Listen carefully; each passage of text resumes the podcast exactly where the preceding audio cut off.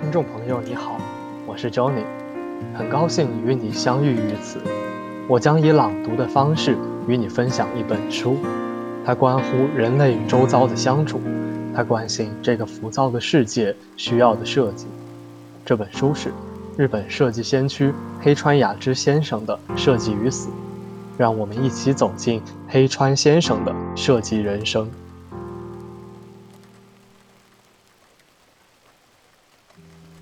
持续发展源于死亡这一伟大机制。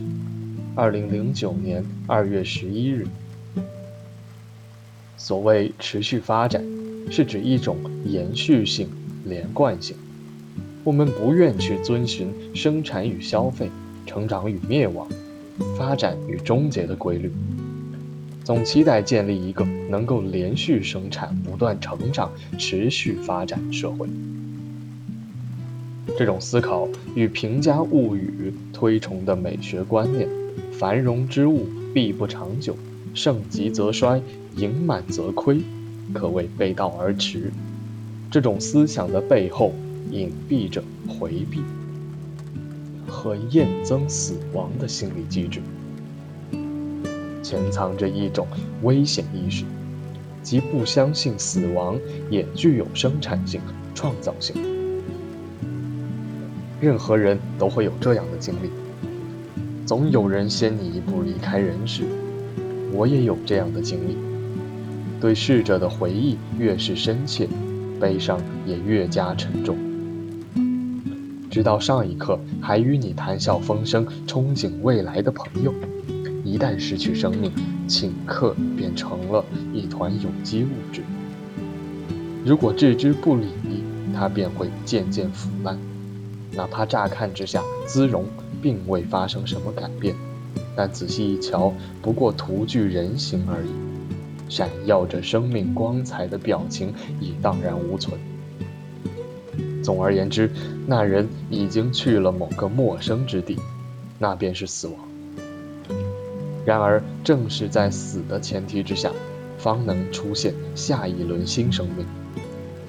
生命的诞生是一个亘古。不移的约定，在这种具有持续性的背景中，死亡牢牢占据着一席之地。即使是在人的体内，细胞也在不断完成着生与死的循环，身体总在不断重复着生死。正因有了细胞代谢，人体才能保持鲜活。人类也是如此。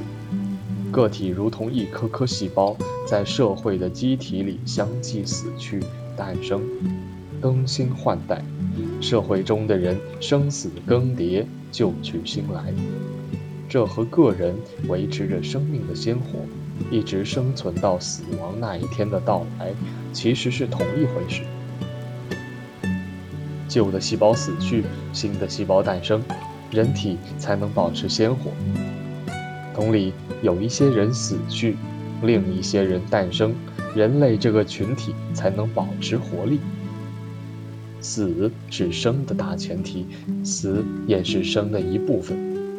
不是有生才有死，而是有死才有生。我们应该认识到，所谓持续发展，皆源自死亡这种伟大的机制。